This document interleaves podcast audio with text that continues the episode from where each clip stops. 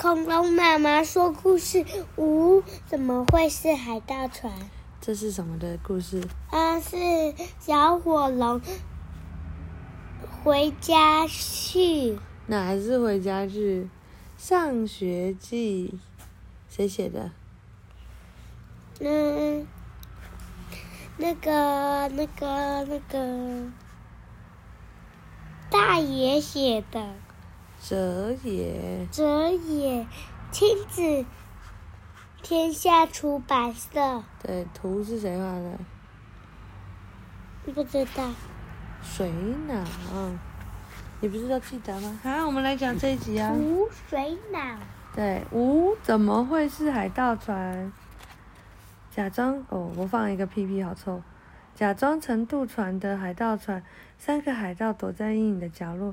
你们看，一只小火龙卖到马戏团的话，可以卖个好价钱哦。可是怎么下手呢？火龙可是会喷火的，下毒。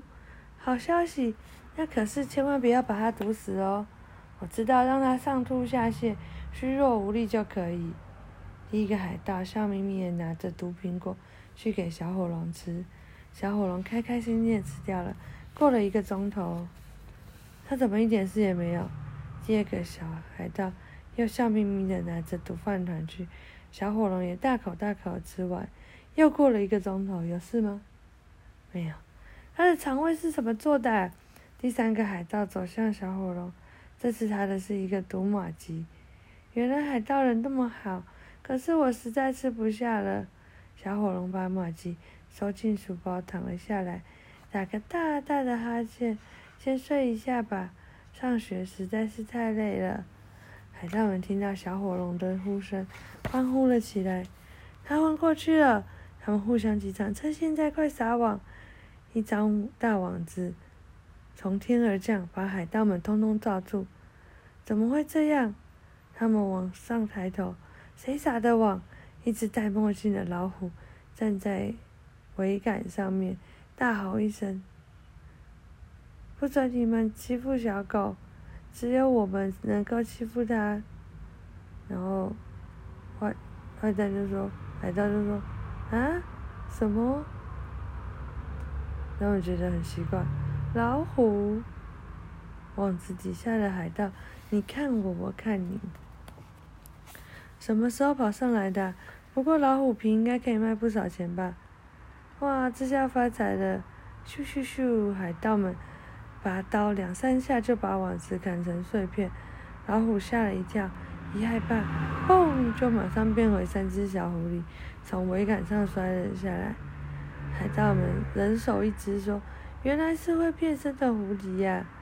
把三只狐狸拎起来，绑在桥桥桥杆上面。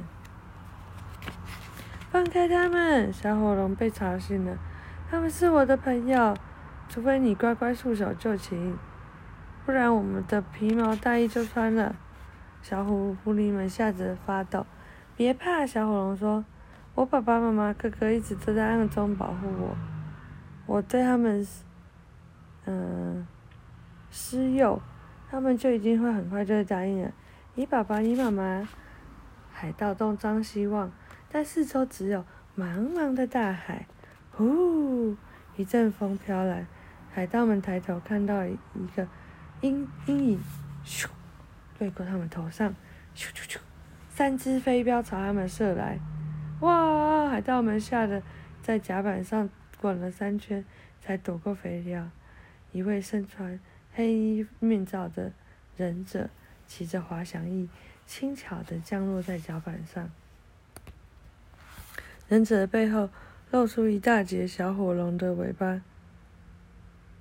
是我爸，我爸爸用魔法变成忍者来救我了。小火龙欢呼：“我才不是你爸！”一个飞踢不动，第一个海盗掉进海里。我知道了，是妈妈。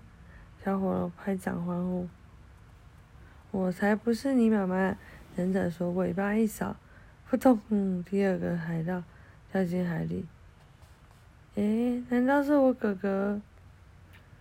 小火龙歪着头说。我才不是你哥哥！忍者说着，呼的一拳，第三个海盗往后一飞，扑通扑通扑通，也掉进海里。那你是谁呀？小火龙跑到前面去，别吵！你没有看到我在在忙吗？忍者的确很忙，一会儿扔救生圈给海盗，一会儿跑去调整整个风帆的形状，一会儿又跑去写历史课本。你到底是谁呀？小火龙偷看他面罩底下的脸。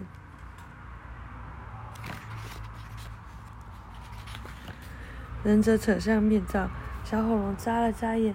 连嘴巴也合不拢，喂，外婆，亏你还记得我。